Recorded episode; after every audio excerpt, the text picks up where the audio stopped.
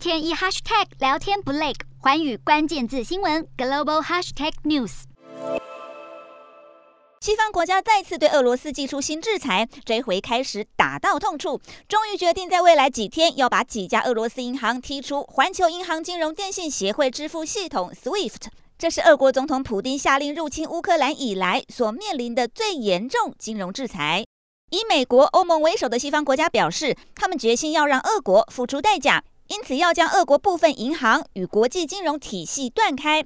欧美国家也承诺要采取措施，防止俄国中央银行透过国际储备来破坏制裁的影响力。